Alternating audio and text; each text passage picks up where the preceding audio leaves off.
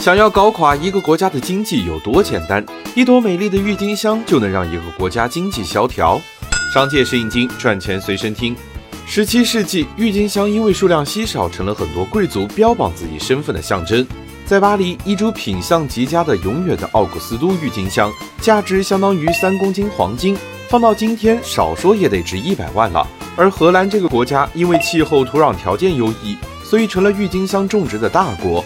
可只要是鲜花就名贵，玫瑰、菊花可不答应。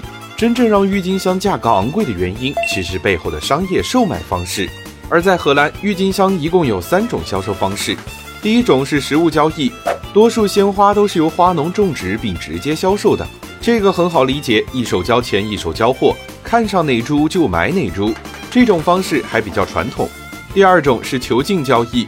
郁金香的种植周期比较长，短的三五年，长的十年也有可能。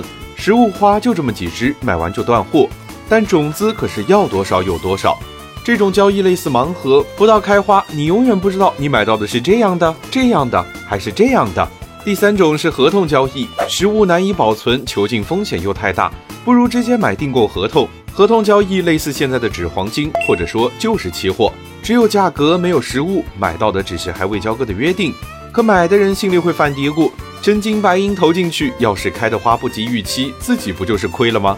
市场上有这样想法的人越来越多。当有一个人开始打折抛售自己的期货时，更多的人就加入进来。郁金香合同经历了短暂的高价之后，立刻跳水，市场集中挤兑现象就发生了。先前能买黄金的花，现在连洋葱的价格也比不过。